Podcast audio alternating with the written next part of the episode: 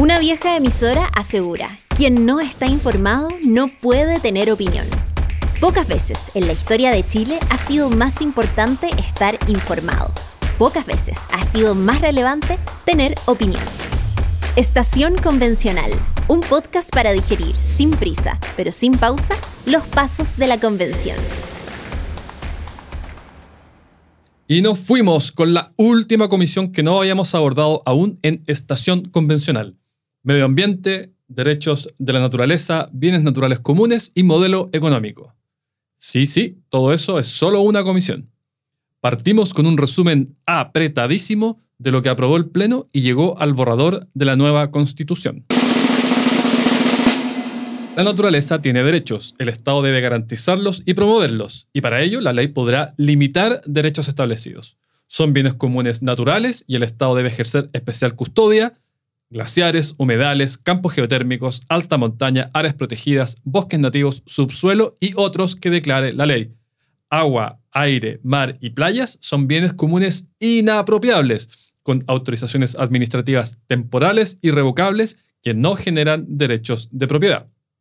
Se reconoce acceso universal a montañas, riberas de ríos, mar, playas, lagos, lagunas y humedales. Se reconocen los siguientes principios progresividad, precautorio, preventivo, justicia ambiental, solidaridad intergeneracional, responsabilidad, acción climática justa, a la información ambiental en poder del Estado y a la participación informada. Prevalece el derecho humano al agua, saneamiento y equilibrio de ecosistemas. Autorizaciones de la Agencia Nacional de Aguas son incomercializables administración corresponde a consejos de cuenca, que cuentan con presencia de los titulares, sociedad civil y entidades territoriales. Respecto al agua, el Estado debe garantizar protección del uso tradicional en autonomías territoriales o territorios indígenas, promover la gestión comunitaria y garantizar la protección de glaciares y su entorno. Se reconoce la soberanía en el territorio chileno antártico, con respeto a tratados internacionales, y el Estado debe conservar su medio ambiente.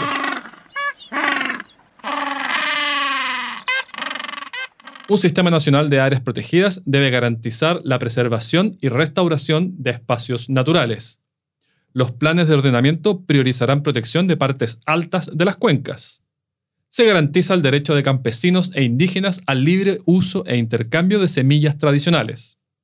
El Estado tiene el dominio absoluto, exclusivo, inalienable e imprescriptible de los minerales, sin perjuicio de la propiedad de los terrenos, la explotación debe considerar interés público, intergeneracional y protección ambiental, y se prohíbe en glaciares y áreas protegidas o de protección hidrográfica. El Estado establece una política minera que considera protección ambiental y social, innovación, generación de valor agregado, tecnología y protección de la pequeña minería. El Estado deberá regular los efectos sinérgicos de las distintas etapas de la minería. Quien genere pasivos ambientales debe destinar recursos para repararlos el Estado adopta medidas necesarias para proteger la pequeña minería y pirquineros. El Estado regula, fiscaliza, fomenta y desarrolla actividades económicas, así como innovación, mercados locales, circuitos cortos y economía circular. Tiene iniciativa pública en la economía, aunque empresas públicas deben crearse por ley. Son también deberes del Estado adoptar acciones de prevención, adaptación y mitigación de la crisis climática y ecológica y promover la cooperación internacional. Normar y fomentar la gestión, reducción y valorización de residuos. Proteger los animales y su vida libre de maltrato. Conservar y restaurar hábitats de especies nativas silvestres. Garantizar la educación ambiental. Garantizar el derecho a un ambiente sano, ecológicamente equilibrado, al aire limpio y la justicia ambiental. Prevenir y sancionar abusos en los mercados Fijar una política nacional portuaria en base a principios de eficiencia y responsabilidad ambiental, entre otros. Asegurar la soberanía y seguridad alimentaria. Garantizar a todos un mínimo vital de energía asequible y segura, así como fomentar una matriz descentralizada y diversificada basada en energías renovables. La infraestructura energética es de interés público. Cooperar internacionalmente en la investigación del espacio e impulsar medidas para conservar la atmósfera y el cielo nocturno. Nosotros ya hicimos un capítulo acerca de derechos de la naturaleza, un capítulo especial, porque es de especial interés de pivotes. Pero aún así quisiera escuchar tu interpretación. La naturaleza tiene derecho a que se respete y proteja su existencia, a la regeneración, a la mantención y a la restauración de sus funciones y equilibrios dinámicos. ¿Cómo visualizas que operaría esto en la práctica? ¿Quién ejercería las acciones judiciales, por ejemplo, asociadas a ese derecho? Buena pregunta, Joaquín. Me parece que es un asunto complejo. Debemos recordar que solo Ecuador reconoce derechos de la naturaleza en su constitución. Bolivia lo hace en su preámbulo. Colombia lo ha hecho de manera jurisprudencial y Nueva Zelanda lo reconoce en leyes específicas respecto a determinados componentes. Él es Edesio Carrasco. Soy abogado y profesor de Derecho y un gusto estar acá, Joaquín. ¿Y qué va a pasar en nuestro caso con los derechos de la naturaleza? Tiendo a pensar que agregarle derechos a la naturaleza no añade nada en términos estrictos, no cambia su estatuto jurídico. ¿Por qué los alerces en Chile tendrían derecho y no los alerces, por ejemplo, en Argentina? La naturaleza me parece que es objeto de protección y en consecuencia es deber del Estado protegerla. Y son las personas los sujetos de derecho. Y por lo tanto me parece que otorgarle derechos a la naturaleza nos pone en una relación de alguna manera de igualdad, rebajando el estatuto que ésta debe tener. Al ser tan valorada y tener un valor intrínseco en sí mismo, me parece que el Estado tiene un rol. Y desde el momento en que ésta es sujeto de derecho, creo que se corre el riesgo de desvalorizarla. Y bajo esa lógica, me llama la atención, asimismo, que se incorpore una defensoría de la naturaleza en la Constitución. La pregunta que yo me hago es, ¿quién representa efectivamente a la naturaleza? ¿Quién efectivamente puede comprenderla para saber qué está reclamando y qué está necesitando? Y bajo esa lógica, para concluir, me parece que considerando el valor que tiene la naturaleza, debemos entender que tenemos una relación con ella, una relación que no es antagónica, sino que un vínculo. ¿Bajo qué lógica? Obviamente la naturaleza no es pura relación utilitaria, en el sentido de que yo extraigo cosas de ella. La naturaleza tiene un valor intrínseco que tenemos que reconocer, pero no desde un punto de vista antagónico, ¿no? sino desde un punto de vista de la relación mutua entre los seres humanos y esta porque somos parte de una misma casa común. Es una perspectiva original esto de considerar que en realidad le rebaja el estatus eh, esta, esta disposición. Y no sé si podrías ahondar un poco en, la aplicación práctica, porque tu respuesta fue muy de principio. Además de eso, nos interesa quién iría, quién eh, acudiría personalmente a la corte a decir, bueno, mira, esto se está violando los derechos de la, de la, naturaleza, como podría hacerse, por ejemplo, con una persona que está interdicta o con un menor de edad, por ejemplo. Hoy día opera más o menos de esa manera. Cuando las personas entienden que sus derechos o sus intereses vinculados a la naturaleza están siendo afectados, recurren a una corte o a un tribunal para que adopte una medida de protección. Por eso lo decía al principio, es complejo entonces ahora, ¿quién tiene la titularidad, la representación para decir, mire señor, ese río, ese lago, ese bosque, esa montaña requiere ser protegida y yo me arrogo la representación de ella para efectos de que un tribunal adopte una medida cautelar o de protección.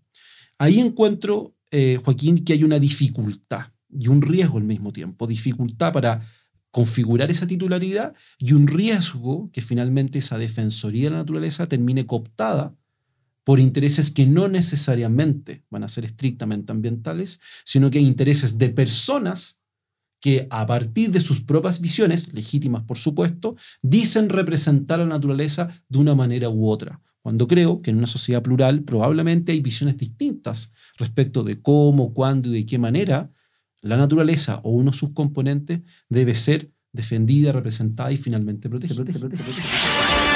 ¡Vamos, planeta! El poder es suyo.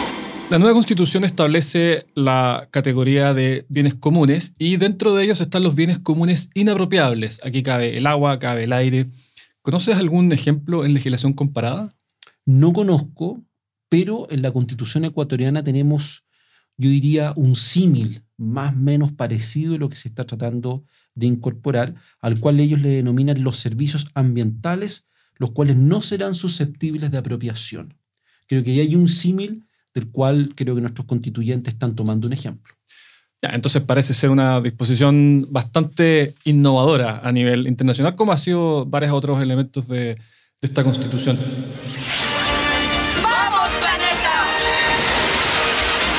El poder es suyo.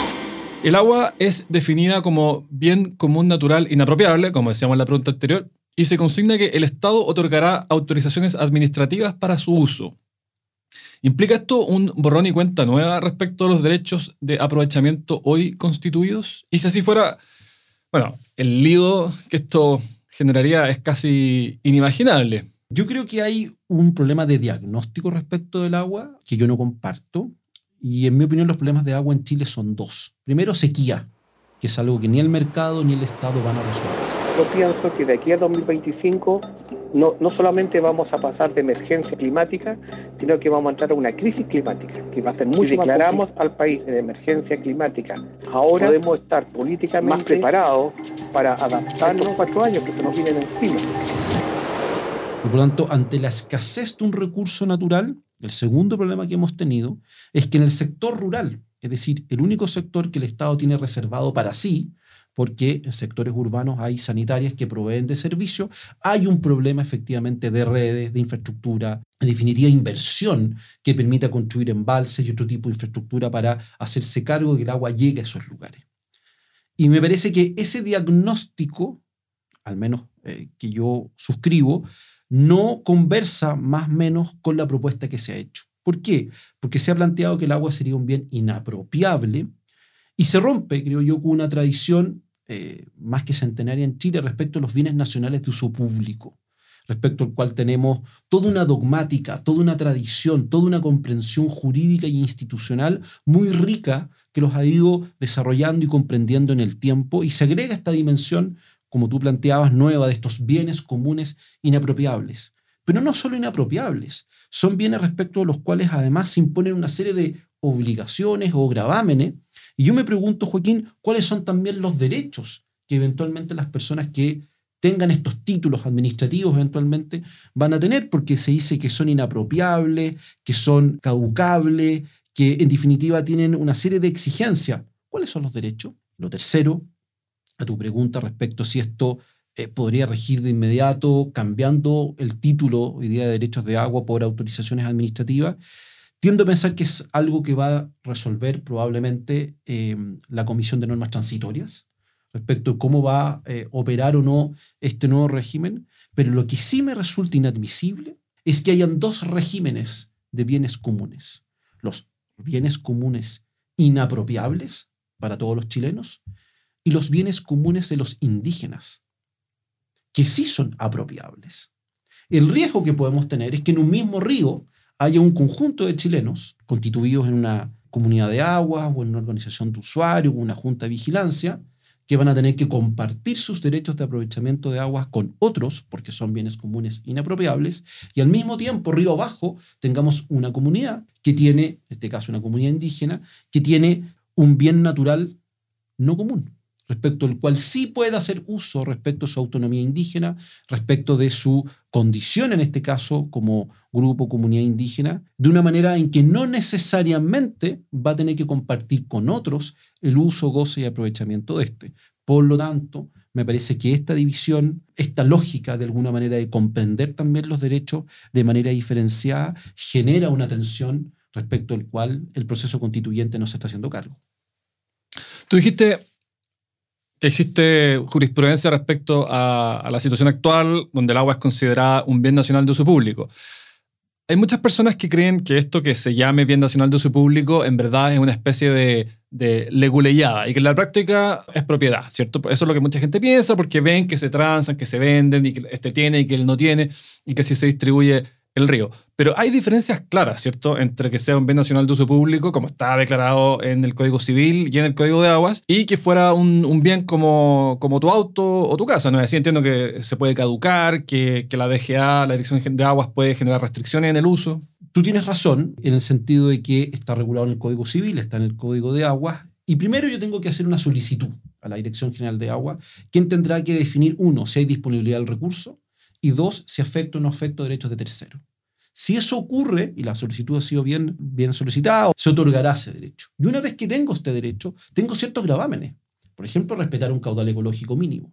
Dos, si no acredito obras o gestiones necesarias para la necesaria aprovechamiento de este, puede haber eventualmente un derecho que deba pagar una patente.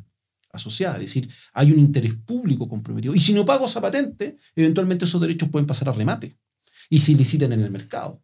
Por lo tanto, no se trata, creo yo, de un bien eh, que uno pueda comparar eventualmente con tu casa, con tu auto, con un lápiz o con un computador, porque se trata de un bien nacional de uso público sujeto a un interés público en que el Estado impone una serie de cargas. Y concluyo con esto. Incluso, por ejemplo, en materia de agua subterránea, existen zonas de restricción, zonas de prohibición.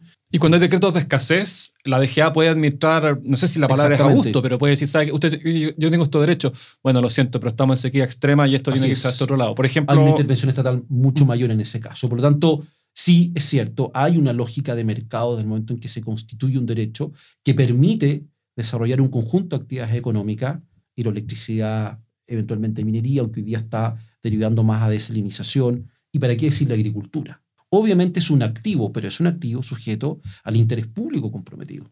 ¿En base a qué disposición dice que el régimen sería distinto para los indígenas y para los no indígenas? De alguna manera lo que se está proponiendo es que hayan bienes comunes naturales para todos los chilenos y bienes naturales para las personas y grupos y comunidades indígenas. Los primeros sujetos a lo que comentábamos recién, sujetos a caducidad, sujetos a un conjunto de obligaciones, y en el segundo caso, estos bienes naturales, pero no comunes de los indígenas, no regulados necesariamente por la constitución o por la legislación, sino que además por tratados internacionales. Y por tanto, esta diferenciación en el uso de bienes naturales en que no solo algunos son comunes y otros no, sino que además se rigen o se podrían regir eventualmente por estatutos distintos, creo que genera una discriminación que es importante abordar. Se señala que las autorizaciones administrativas para el uso del agua son temporales, sujetas a causales de caducidad, extinción y revocación, con obligaciones específicas de conservación y que no generan derechos de propiedad. Ya, una diferencia clara respecto a los actuales derechos de aprovechamiento de aguas es que no serían comercializables.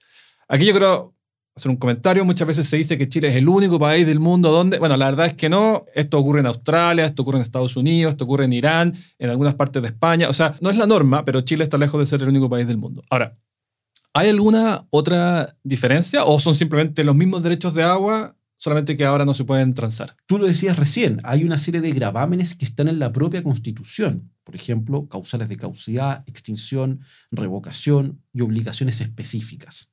La pregunta que hacía en su minuto es, ¿y cuáles son los derechos que eventualmente entrega la titularidad de esta autorización administrativa? ¿Podrá no ser propiedad? La pregunta que yo me hago, ¿cuál es entonces el derecho? ¿Podré explotar ese recurso? ¿Podré generar una central hidroeléctrica? ¿Podré utilizarla para regadío? ¿Podré utilizarla para fines mineros?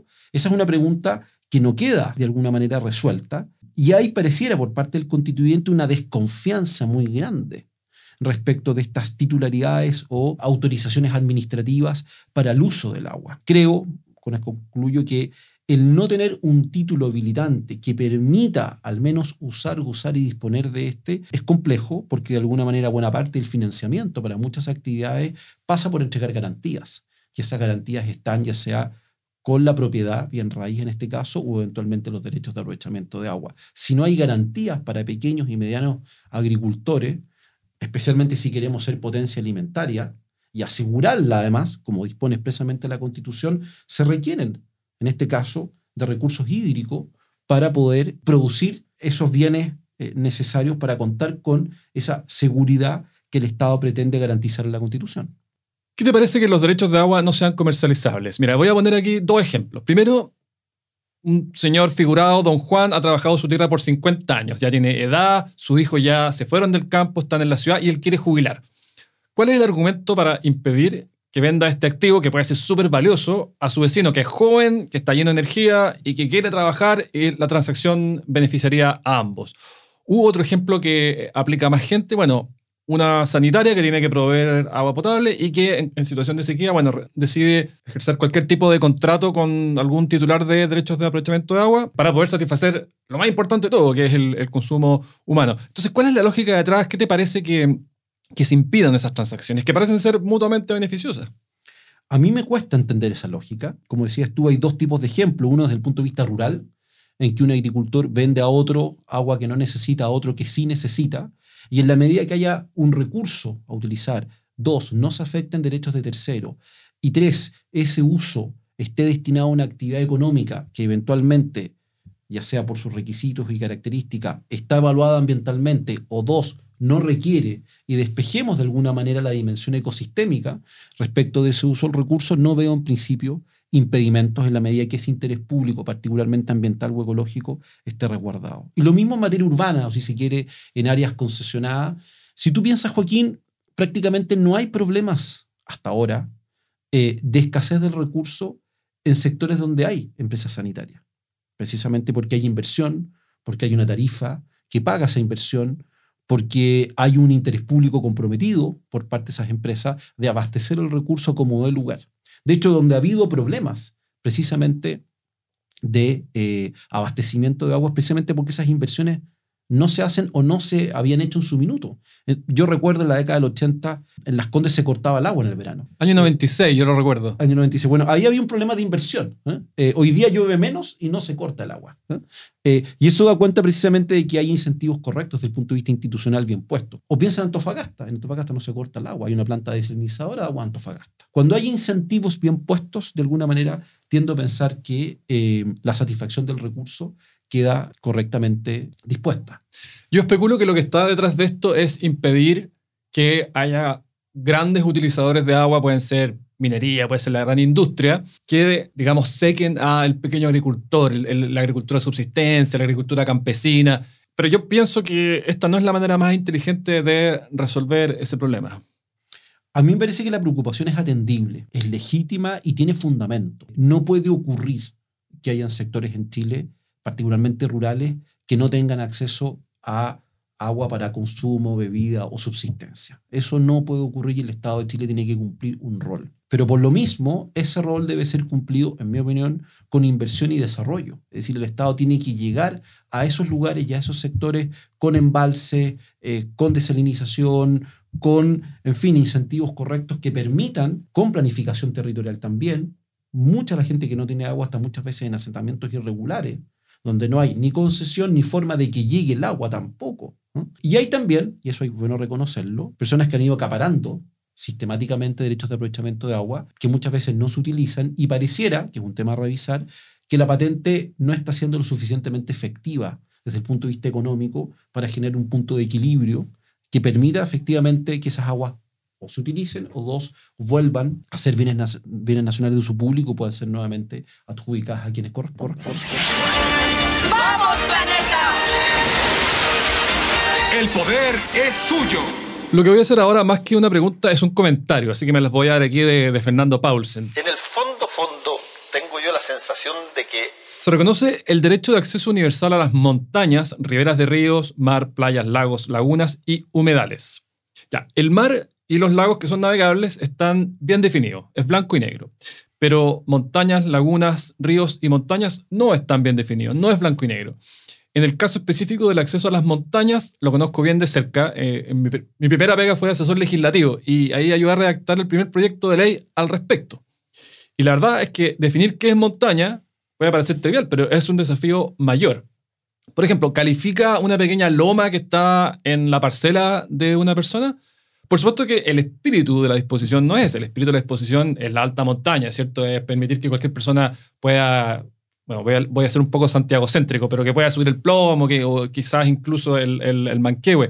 Eh, y no esa pequeña loma que está en la parcela, pero es que entonces, ¿cómo, ¿cómo lo definimos? Ese caso ilustra que de alguna manera debe establecerse una frontera binaria. Esto sí, esto no. Y lo mismo ocurriría con ríos, lagunas y humedales. Alguien podría tener una pequeña lagunita, un ojo de agua incluso en, su, pequeño terreno. Y bueno, vamos acaso a exigir acceso universal a ese pequeño terreno, quizás de mil metros, de dos mil metros.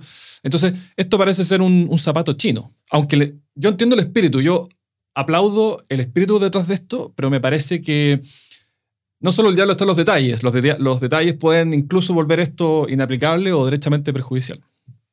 Yo coincido contigo en el sentido de que hay dos problemas aquí no resueltos. Primero, ¿qué entendemos por montaña? ¿Qué entendemos por acceso? Porque respecto de lo primero, efectivamente no hay duda que el Cerro del Plomo lo es. No hay duda respecto de lagos y eh, mares. No hay duda probablemente tampoco las playas. Hay toda una categoría y un estatuto jurídico. Por tanto, la definición conceptual respecto de esos bienes es una primera pregunta no resuelta. La segunda es, no hay tampoco, Joaquín, derechos absolutos. Este acceso universal, a mí me parece que tiene que estar sujeto a limitaciones. Por dos razones. La primera es una razón de riesgo o seguridad. Si hay un acceso universal a las montañas, y efectivamente la gente accede a las montañas por lugares no apropiados o no habilitados para, lo que vamos a tener es un conjunto de accidentes de personas imprudentes o tal vez no con la experiencia o con los equipos adecuados y lo que va a terminar ocurriendo es que el cuerpo de, rescate andino o carabineros va a terminar todos los fines de semana rescatando personas imprudentes. Y por lo tanto, ¿cómo regulamos el acceso a esos lugares? Y lo tercero respecto a cierta limitación es que muchas de estas montañas están también en terrenos privados. Y por lo tanto la pregunta que yo me hago es, esas personas que son titulares o dueñas de esas montañas o cuyos ríos eh, pasan por su propiedad, ¿cómo se va a regular ese acceso? Vía servidumbre, vía expropiación respecto a un sector, se les va a indemnizar por ello. Hay países, por ejemplo, en Escandinavia que tienen el right to roam, simplemente la gente pasa nomás. Ahora, son países que tienen siglos y siglos de, esa tradición y yo creo que lo que está detrás de esta intención es esa, es simplemente derecho a paso, sin ningún tipo de servidumbre, sin ningún tipo de pago, porque está pensado para bienes de, gran escala. Lo que pasa es que, bueno, no está definido cuál, cuál, cuál es el límite. Por supuesto, y por tanto me parece que, como dices tú, el diablo está en los detalles lo importante es avanzar en una regulación asociada a las limitaciones y al mismo tiempo a los derechos y deberes que ambas partes van a tener, quienes usan estos accesos y también es quienes deben proveer del acceso eh, necesario para que ello ocurra. Fíjate que las lagunas, los humedales, parece ser más simple porque uno podría establecer un área mínima.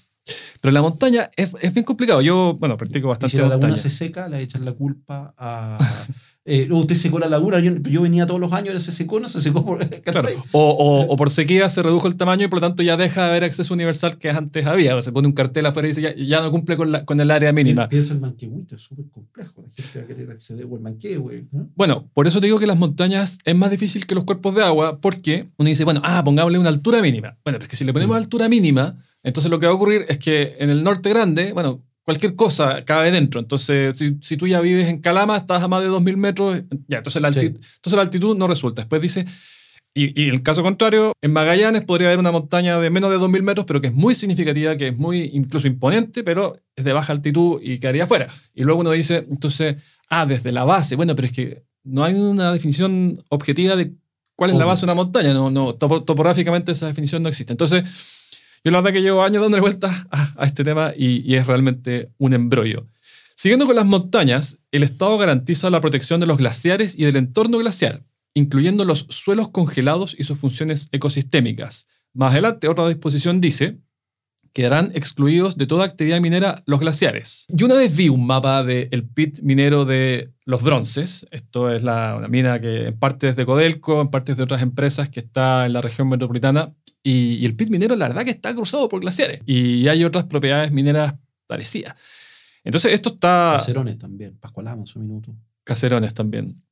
Entonces, esto pareciera que simplemente impide la actividad. Es bien es categórico, así como otras veces queda abierto y la ley regulará, acá derechamente no se puede.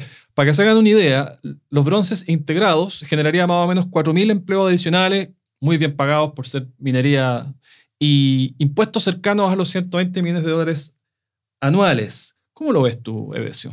Me parece que los glaciares, primero, no es en estricto rigor algo que debiese estar en la Constitución. Por lo tanto, me parece que hay un problema de técnica constitucional en eso. Es, que, que duda cabe, un problema de técnica legislativa. Es una cuestión que tiene que ver con un nivel de detalle, de definición, de determinación y de especificidad que no me parece adecuado que esté en la Constitución. Lo segundo, aun cuando sea un tema de técnica legislativa, me parece que tenemos distintos tipos de glaciares además en Chile. Tenemos distintos tipos de proyectos o actividades que afectan en mayor o menor medida también a los glaciares. Por lo tanto, tiendo a pensar que aun cuando uno pueda tener una regulación más o menos general y abstracta respecto al objetivo general de protección de glaciares, a mí me parece que lo que ha ido ocurriendo en materia de evaluación ambiental en los últimos años, que de manera creciente y incremental ha ido aumentando las regulaciones, la información asociada a ello, es que una materia como esta en principio debiese seguir siendo regulada caso a caso. en función del proyecto y en función del glaciar que eventualmente puede ser afectado. Por tanto, me parece que es una materia que en ningún caso debiese estar en la Constitución, va a rigidizar buena parte del desarrollo minero chileno. Desde ya muchos proyectos que están hoy día en operación pueden ver ya sea limitada o efectivamente restringida de manera muy brutal su desarrollo y para qué decir proyectos futuros. Como antes decía, soy montañista, soy extremadamente sensible al tema de los glaciares. A mí me duele muchísimo. Yo no, no puedo dormir pensando que el glaciar del Morado ya no llega a donde llegaba antes, etc. Lo que pasa es que me parece que hay que buscar soluciones inteligentes, porque es súper radical derechamente impedir que ciertas minas de, gran envergadura dejen de operar o, o, no puedan expandirse. Entonces uno podría pensar en medidas de compensación.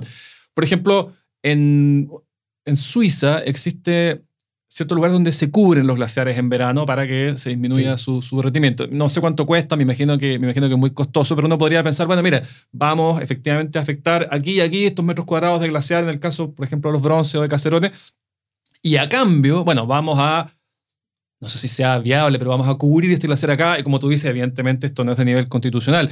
Otra alternativa que veo es, bueno, un programa permanente de estimulación de precipitaciones. Eh, aquí, por favor, no confundir con lo que hizo Lavín cuando le llevó, agua, llevó agua arriba de aviones. Es el momento de experimentar con cosas nuevas. No sabemos si van a servir, pero si sirvieran le estaríamos haciendo una gran contribución a la ciudad. No, esto, es esto está así avalado por la ciencia, por la evidencia, y un programa permanente de, estimulación de precipitaciones como se hace en la cuenca del Cachapual. Mira, estas son cuestiones de técnica que hay que, que hay que conversarlas. Lo que quiero decir no es échale para adelante nomás destruyendo glaciares, sino que busquemos soluciones que permitan equilibrar finalmente y, y, no, y no prohibir a rajatabla. En ese sentido, Joaquín, una de las cosas que yo he hecho de menos de alguna manera de la propuesta eh, constitucional en general es una mirada tal vez más vinculada a la sustentabilidad, en donde la protección del medio ambiente, la equidad social y por otra el desarrollo económico estén debidamente armonizadas. Pareciera, al menos que la Constitución, y de hecho lo repite sistemáticamente, que la naturaleza y la ecología o la dimensión ecológica de la protección recargan un poco el texto y contexto del proceso y del documento que vamos a someter a plebiscito. Y me parece que en un país como el nuestro, en vías de desarrollo, con niveles de pobreza que lamentablemente desde la pandemia han ido creciendo, lo mismo respecto a la desigualdad, tiene también una obligación con su gente, con sus compatriotas, incluso hoy día con inmigrantes que han llegado a Chile, de sacar a esas personas de la pobreza, de entregarles salud, educación y vivienda. Pero para eso se requieren recursos. Y Chile tiene, en principio, muchos recursos respecto a los cuales poder echar mano, particularmente en materia agroindustrial y en materia minera. Ahí podemos ser potencia. Piensa tú lo que ha ocurrido hoy día respecto a electromovilidad. Eh, el cobre y el litio van a cumplir un rol muy relevante. Y por tanto tenemos que, como decías tú, de manera inteligente, pensar un modelo que permita equilibrar estas tres dimensiones y echo de menos en la Constitución que al menos el principio de la sustentabilidad. Y uno podrá recargarlo si tú quieres, con las 17 o 18 condiciones que hoy día pide la ONU, que no es solo protección del medio ambiente, equidad social y desarrollo económico, sino que también es, derecho a la alimentación, terminar con la hambruna, etcétera, etcétera, etcétera. Los objetivos del milenio, ¿no? Los objetivos del milenio. Obviamente son más sofisticados que esta triple identidad, pero yo lo que tenía en la cabeza, al menos cuando partió el proceso, era una mirada más vinculada a la sustentabilidad que a partir de un país en vías de desarrollo lograra equilibrar sus desafíos. Y tiendo a pensar que la, propuesta de texto constitucional recarga las tintas, eh, al menos en una de esas tres dimensiones. Creo en ese sentido, Joaquín, que hay que tener cuidado con los cantos de sirena. Creo que hay que tener cuidado con el contrabando ambiental. ¿A qué me refiero con esto? Con argumentar niveles y grados de urgencia respecto a ciertas materias, que por supuesto en muchos casos son ciertos, cuando en realidad los fines y los medios no calzan. ¿A qué me refiero? Que lo que se pretende a partir de un determinado discurso no es necesariamente lo que tácitamente se busca. Se nos habla muchas veces de una crisis en biodiversidad, de una acción climática, que no niego que son ciertas, pero muchas veces los objetivos que se buscan no son necesariamente proteger a los bosques ni reducir la temperatura de la Tierra, sino que restringir efectivamente o prohibir de manera tácita ciertas actividades económicas que han producido, en mi opinión, mucho bienestar. Porque lo que está detrás, y no se nos olvide, al inicio de la convención fue la tesis del decrecimiento, de que Chile tenía que decrecer en lo que había sido su estrategia de desarrollo en los últimos 40 años. Cristina Dorador. Esta nueva constitución es una oportunidad para dejar atrás viejas prácticas y avanzar en nuevas formas de crecimiento o decrecimiento. Cristina Dorador, los miembros también de la... Ahora, no sé si es mayoritaria esa postura. No, no es mayoritaria, pero tácitamente está en la propuesta. Es influyente. Es influyente. Y, y de alguna manera, si esa, si esa postura logra convencer un tercio, tiene poder. Y de hecho lo tuvo. O sea, de todas maneras, yo creo que hay más de un tercio de la convención que cree la, la tesis del decrecimiento. Y si tienes más de un tercio que cree en eso, te bloquean cualquier iniciativa. ¿Cachai? ¡Vamos, planeta! El poder es suyo. Es deber del Estado asegurar la soberanía alimentaria. Soberanía, ¿es esto autoproducción? No lo sé, Joaquín. Cuesta entender el concepto soberanía alimentaria en un mundo integrado, abierto, eh, como el que hoy día tenemos, en función de una posición que tomó Chile hace ya varias décadas. Nuestros alimentos salen al mundo, frutas, verduras. La agroindustria se ha perfeccionado y modernizado crecientemente en las últimas décadas y hoy día Chile efectivamente es potencia en ciertos productos. Por tanto, para poder cumplir, creo yo, con la soberanía alimentaria, no sé si esto implica eventualmente restringir las exportaciones y que en consecuencia toda esa producción agroalimentaria quede en Chile cuando tenemos un mercado muy acotado. ¿Qué va a pasar con los empleos que están detrás de eso? Con la inversión asociada, con la tecnificación que ha tenido incluso el riego. Creo además que es contradictoria también con lo que hablábamos recién respecto de estos bienes naturales inapropiables, sujetos a caducidad y un conjunto de obligaciones. Los pequeños propietarios de terreno en la zona central en Chile, de árboles de manzana, naranja, de lechuga, de arándano, de guindas, de cereza, lo que requieren es agua, y agua respecto al cual puedan disponer durante todos los meses del año. Probablemente más de alguno va a requerir tener un pequeño embalse para regar entre noviembre y abril, en que no hay lluvia. Si no se puede apropiar de esa agua, ¿cómo va a regar de alguna manera esos frutales? Si no los puede regar, ¿cómo vamos a asegurar en consecuencia la soberanía alimentaria? Además, muchas veces es contradictorio incluso con el objetivo de protección ambiental. ¿Por qué? Porque en muchos casos producir localmente, aun cuando uno se ahorra el transporte, genera mayor impacto ambiental que producir en un lugar más distante y traerlo. Por ejemplo, nosotros podríamos producir plátanos y hacer todas las inversiones e invertir todo lo que haga falta con quizás invernadero, todo lo que sea necesario para producir plátanos, pero comprar plátanos y traerlos de Ecuador, incluso considerando el transporte, el barco, el impacto ambiental de ese plátano ecuatoriano es menor. Un ejemplo real, Islandia produce plátanos. Tiene invernadero, esto no, esto no es chiste. Pero esos son, son plátanos de altísimo impacto ambiental porque requieren muchísima energía. ¡Vamos, planeta! El poder es suyo. El Estado tiene el dominio absoluto, exclusivo, inalienable e imprescriptible de todas las minas y las sustancias minerales. ¿Cuál es la diferencia con las concesiones mineras que tenemos hoy día? La disposición respecto al dominio eh, absoluto, exclusivo, inalienable e imprescriptible de todas las minas ya está en la constitución actual. Es una disposición que agregó la Junta de Gobierno al terminar el primer borrador de la constitución del 80. Eso se está manteniendo hoy, pero con una diferencia. Las concesiones mineras en la constitución actual vigente son otorgadas por un tribunal de justicia. Son concesiones eh, por así decirlo, judiciales, si tú quieres. Y segundo lugar, es que toda esa regulación asociada a concesiones está en la constitución actual. Y eso obviamente tiene una explicación, que fue el trauma de lo que ocurrió con la chilenización y luego con la nacionalización del cobre. Al nacionalizar el cobre, hicimos una reforma de la Constitución. Y como se había creado una conciencia nacional sobre esto, la verdad es que en el Congreso se aprobó por unanimidad esta reforma. De hecho, el artículo sobre el derecho de propiedad, la constitución chilena, es el más largo. Si tú miras todos los artículos de la constitución del 80, el más largo es propiedad. Y de hecho hace referencia a la minería, a los hidrocarburos y a las aguas. Pues bien, yo te diría que el principal cambio que está ocurriendo en materia minera hoy día es que se mantiene la norma sobre el poder estatal, sobre el tema minero, pero deja de ser un problema constitucional la minería.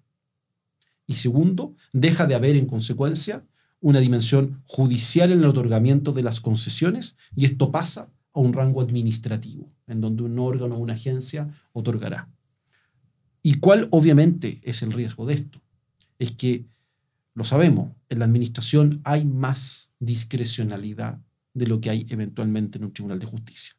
Y cuando hay que hacer inversiones a 20, 30, 40 años, donde hay que invertir no millones, sino que miles de millones de dólares para poder tener un retorno futuro a 10, 12 o 15 años, porque antes de eso hay una inversión creciente, obviamente los inversionistas, principalmente extranjeros, porque en Chile prácticamente no hay, requieren certeza. Y si tú vas a tener un título que cambiando un gobierno cambiando un funcionario o en función de una determinada visión ideológica, ese permiso puede darse o no, invalidarse o revocarse, como ha ocurrido, por ejemplo, en materia ambiental. Naturalmente que las inversiones en materia minera van a ver con recelo una disposición de esta naturaleza. ¡Vamos, planeta! El poder es suyo. Y se nos fue así un nuevo episodio de Estación Convencional. Nos oímos la otra semana.